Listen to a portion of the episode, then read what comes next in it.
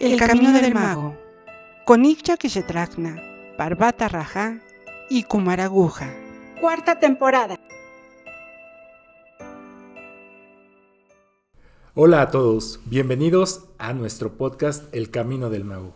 Muchas gracias por acompañarnos y bueno, pues seguimos en este, en este camino eh, un poco confuso, un poco complicado, pero bueno, creo que tenemos la mejor guía. Estoy aquí con mi amigo Kumar Aguja y nuestro también muy querido guía Iguía. Y híjole, bueno, eh, traemos muchos temas bien interesantes, pero creo que estamos amalgamando todo lo que hemos visto en los episodios anteriores. Y el día de hoy tenemos un episodio que para mí es muy especial. Sí, en especial porque ya hemos hablado o escuchado mucho en clases con ella cuando nos habla de este señor del mundo, de pues básicamente cómo es el que todo lo ve, el del que todo se entera, pero vamos a ahondar un poquito más en esta historia, en quién es, quién ha sido también antes eh, y por qué le llamamos así. Y sobre todo esto sale porque en el episodio pasado ya nos comentabas que eh, Sanat Kumara era o fue el señor del mundo y que esto recientemente, bueno, digamos que recientemente en la historia de la humanidad, a los últimos tal vez que serán 100 años, esto cambió entonces. Eh, queríamos preguntarte o hablar en este episodio de qué, quién elige o cómo es que se elige este Señor del mundo y qué significa. ¿Es el rey? ¿Es el qué cosa, no? El dueño. El dueño, ajá. Interesante pregunta. Bueno, pues miren, antes que nada, eh, nos debemos ubicar en este tiempo de la evolución y claramente el crecimiento de la humanidad. Me refiero a los tiempos de la Atlántida. ¿Está bien? De acuerdo. Debo platicar rápidamente entonces eh, algunos datos para ubicar a esa humanidad en esos tiempos. Y antes que nada, veamos, recordemos, la tercera raza raíz en su segunda mitad. Esta se le puede considerar como verdaderos Neanderthals, que al pasar a la cuarta raza raíz, mejor conocida como la raza lemúrida, eh, pueden lograr un desarrollo en su mentalidad y de hecho espiritualidad. Y son entonces capaces de edificar ciudades y de hecho templos. Aclaro que esa raza eh, en un principio era muy pura en todos los aspectos, por no decir que no está maleada. Sin embargo, es aquí cuando descienden personajes nefastos de dónde? De otras cadenas planetarias, que se les llama eh, o Rakatsas que, pues eh, se les dice que estos habían tenido cuerpos rojos en su existencia anterior. Estos al encarnar en la humanidad existente en ese momento, traen enseñanzas malas, nefastas y definitivo magia negra, contaminando pues a una buena parte de esa humanidad, a esa humanidad lemúrica. Y después de, de, estar en esta tierra, eh, tienen que pues, llevar los conceptos de la, de la humanidad animal, nacer, crecer, morir, y, posteriormente, si no escapan de este, de este conflicto, pues tendrán que encarnar nuevamente y entonces se convierten en las máximas figuras astrales convirtiéndose en los que realmente los verdaderos, los primeros demonios existentes para nuestra propia cadena planetaria, pues evolucionando para tomar el control desde ese entonces, sí. Como compensación, también en esta época lemúrida, descienden seres de existencia espiritual como son manús, ángeles que encarnan, dijanis, shistas, etc. Que al encarnar en un cuerpo humano, se convierten en qué? En los primeros sabios de la humanidad, en la era lemúrida, quiero repetir. Esto, pues, ocasiona una guerra entre el bien y el mal por primera vez, que termina con la caída de Lemuria. Los personajes que eran salvables se rescatan sirviendo de semillero, de semillero humano, para la naciente nueva raza, que sería la cuarta raza raíz, la que por protección aislada eh, se ubica en, una isla, en una isla en lo que ahora conocemos como el Atlántico. Eh, no quiero decir que toda la raza lemúrida fue agotada.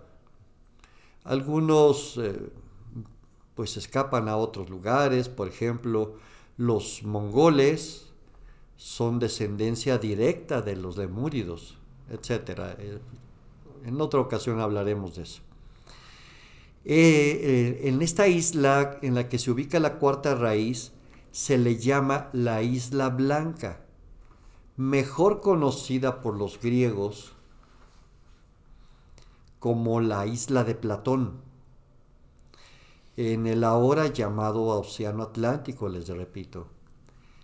Y se dice que su hundimiento total, reportado por eh, Platón, fue hace 12.000 años. Eh, la humanidad en ese tiempo de alguna manera había aprendido ciertas enseñanzas, buenas y malas. Ya hablamos de esto en la época de, de aquella podcast, recuerdan, de la Atlántida. Sin embargo, podemos decir que con todo y esto aún no existían seres que ascendieran a las octavas etéricas por mejor desarrollo que hubiese en la humanidad, no había seres ascendidos a las octavas etéricas.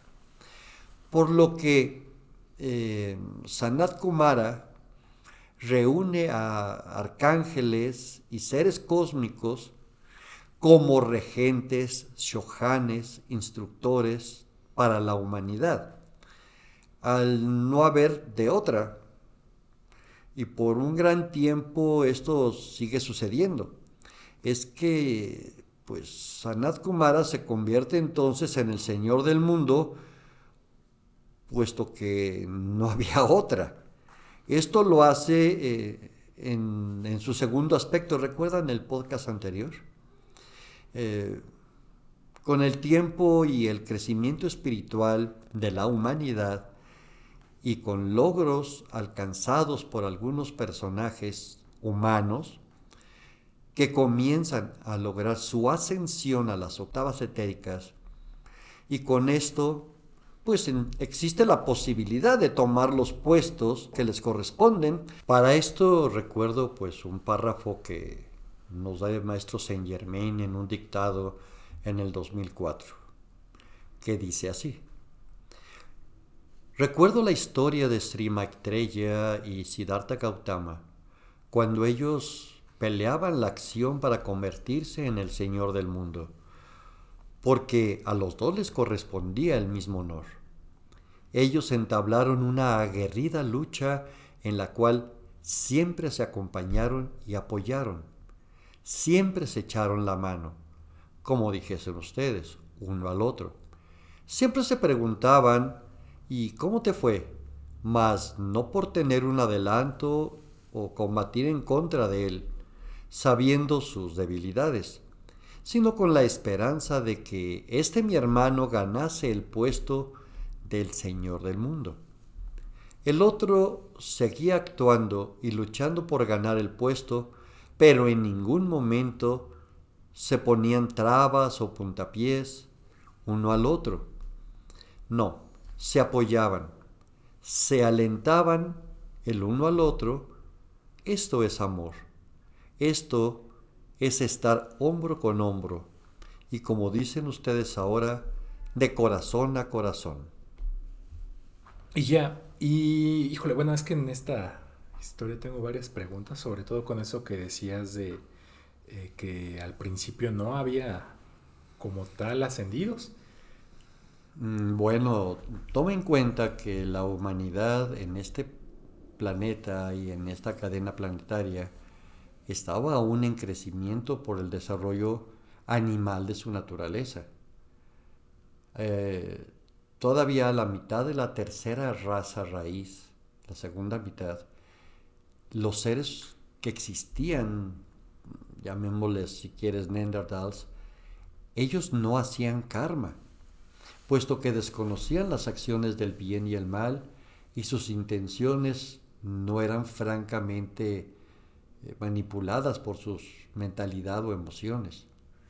En la cuarta raza raíz, la cuarta raza atlante, y la, la posición del, del desarrollo espiritual entre los sabios que vienen y las personas que van, en la tierra realmente tal vez sí empieza a haber algunos seres ascendidos. De hecho, te voy a decir que de la Atlántida lograron su ascensión el maestro Saint Germain, la maestra Lady Nada, eh, son ejemplos. Sin embargo, no había la suficiente carga de personajes ascendidos que pudiesen eh, controlar, mantener, dirigir o apoyar espiritualmente a la humanidad en desarrollo. Ah, es hasta que hubo una suficiente cantidad de personajes con la capacidad que se pudo lograr esto. Antes de que fuese cuando Sanat Kumara, por decirlo así, se autonombra el Señor del mundo en su segundo aspecto en Shambhala, en las octavas etéricas, eh, los arcángeles son los shohanes de los rayos maestros eh, vienen de otras cadenas planetarias para apoyar a la humanidad. Y poco a poco empiezan a tomar puestos, pero no es hasta 1900, hasta finales de 1800, cuando Moria Khan logra su ascensión y reúne y forma la Gran Hermandad Blanca. O sea, es a finales de 1800. Por lo tanto, a mediados de 1900, 1962, según recuerdo, se logra entablar la situación en Shambhala para el cambio y la entrega a un ser humano como Señor del mundo. Y en este caso, Siddhartha Gautama logra ese puesto. Entonces no, no es una cuestión solo de ascensión, ¿no? sino de ser apto y, de mérito. Y, mérito. Pero bueno, creo que con eso me queda claro. Y no creas que hay tanta gente que haya logrado su ascensión. ¿eh? Recuerda que vivimos en un mundo muy astral del cual es bastante difícil salir. Oye, y aprovechando el tema, te queremos comprometer para que nos hables en un episodio de ascensión, si fuera posible. Mm, bueno. Oye, hablaste, mencionaste una palabra un tanto, pues no muy común. ¿Qué es eso de Kriya Shakti? Cierto. Kriya Shakti es, el, es un misterioso poder que se logra en algunas personas. Es un poder del pensamiento que permite producir resultados muy increíbles, fenomenales, externos a la persona, perceptibles por su propia energía inherente. Los antiguos sostenían que, que cualquier idea que se manifestara externamente, si se concentra la atención de uno y la voluntad suficiente, intensamente en, algo particular, uh, Igualmente una intensa predisposición será seguida por el resultado entonces que se desea obtener. Un yogi, por ejemplo, ejecuta por lo general sus maravillas por medio del poder de la voluntad y el Kriya Shakti. Entonces diremos que el Kriya Shakti es esa capacidad mental del pensamiento y voluntad para poder exteriorizar y hacer real algo. Podemos decir entonces que, ya te estoy viendo con una cara de que me vas a preguntar otra cosa, eh, es una forma de cómo se producen los milagros. El milagro no lo produce la Virgencita, no lo produce el santo, perdón, lo produce la persona que logra exteriorizar y crear manifestando una necesidad o deseo. Yo hablé la, la palabra Kriyashakti porque también esta es una forma de decir que seres muy superiores logran encarnar por el poder de su pensamiento. O sea, logran dirigir su chispa cósmica y ocupar un cuerpo por Kriya Shakti. Y no tanto los, solo los buenos, sino también, de hecho, los malos. Y ya, creo que así como vamos avanzando en, esto que nos estás tratando de, hacer comprender, eh, nos vamos topando cada vez con más eh, términos y cuestiones distintas, ¿no? Ya hemos hablado en otros episodios acerca de eh, devas, ángeles, maestros, todo eso. Pero bueno, ahorita siendo el tema Sanat Kumara y bueno, el Señor del Mundo, él nos has dicho que representa al Padre, pero él sí es eh, este diosito que hemos hablado, que se sienta, él se siente en una nube, en un trono, él es un maestro. Eh, nos comentabas esa parte ¿no? de los Elohims que hay como una cuestión muy arriba y otra que tal vez no lo es tanto. Y como que eso entiendo que no, no, bueno, más bien no queda tan claro, ¿no? ¿A quién, ¿De quién nos referimos o de quién hablamos? Bueno, aclaremos un pequeño resumen. Dios, como tal, Padre Creador, es el absoluto. No tiene cuerpo, es una impersonalidad impersonal, es la existencia completa de todo el universo en donde la mente infinita, voluntad creadora, etcétera, etcétera, todo lo que hemos hablado en muchos episodios, eso sería Dios Padre Creador. Al crear la primera chispa por medio de los campos Elohim, Elohim tampoco no es un personaje. Elohim lo podemos ver como los brazos constructores de Dios o del absoluto en sí. Al crearse la primera chispa cósmica, esta es tan inmensa y tan grande que puede lograr contener, traducir todos los aspectos de este Padre Absoluto. Se dice eh, alegóricamente que se sienta en un trono, en una silla.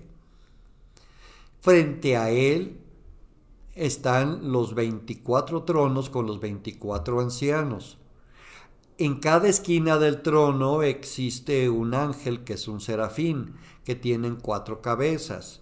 Eh, frente a todos ellos hay múltiples personas vestidas de blanco que palmean con sus manos, que provienen de diferentes partes del mundo, etcétera, etcétera. Vean, lean el Apocalipsis donde realmente es el libro de las revelaciones. Mas, sin embargo, esto es una forma alegórica de decir las cosas. También se dice que la voz de Sanat Kumara es como múltiples truenos. Y en la idiosincrasia de las religiones nacientes y la ignorancia posterior del desarrollo de la humanidad, en base a esas religiones, se le otorga como figura Dios al que se siente en el trono.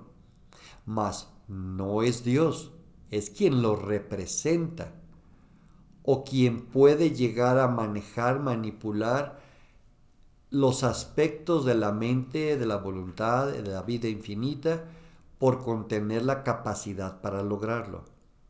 Él a su vez es quien se puede dividir como toda chispa cósmica en dos, siendo su llama gemela Lady Venus.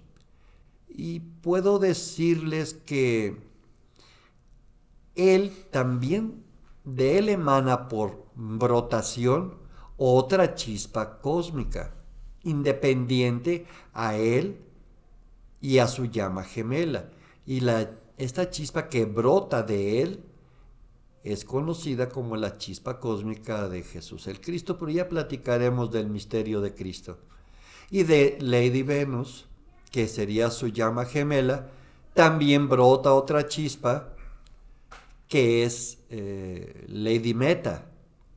Cada uno de ellos debe de cumplir con las acciones de tener una llama gemela. Y la chispa de lo que será Jesús, o sea, la representación del hijo de Sanat Kumara, también se dividirá y tendremos entonces lo que podríamos entender como Jesús el Cristo y su llama gemela, Magda. Y el desarrollo es totalmente diferente y el misterio es totalmente diferente. Yo creo que ya platiqué mucho del misterio de Sanat Kumara, pero bueno. Oye, y ya este, nos gustaría, si es posible, ya para complementar un poquito esto de, del misterio de, Kumara, si nos pudieras hablar, si nos pudieras proporcionar algún dictado de, de Kumara, y bueno, y aprovechando la vuelta, pues hablar un poquito más a fondo de su llama gemela, Lady Venus, para que de ahí podamos desprender un episodio más, tal vez, acerca de la Madre Divina y pues bueno, tenemos muchos Bien, ¿qué te parece si en la próxima semana te puedo traer un dictado, creo saber cuál, eh, de, Sanat Kumara, en relación de algo que les va a gustar mucho, tal vez, yo creo sí, y les va a interesar. Ok, ya. Bueno, muchas gracias por acompañarnos en este nuevo episodio de nuestro podcast El Camino del Mago. Los esperamos en la siguiente semana para continuar con este tema. Hasta luego. Síguenos en nuestras redes sociales, Facebook, Twitter, YouTube e Instagram. Dale like y activa las notificaciones.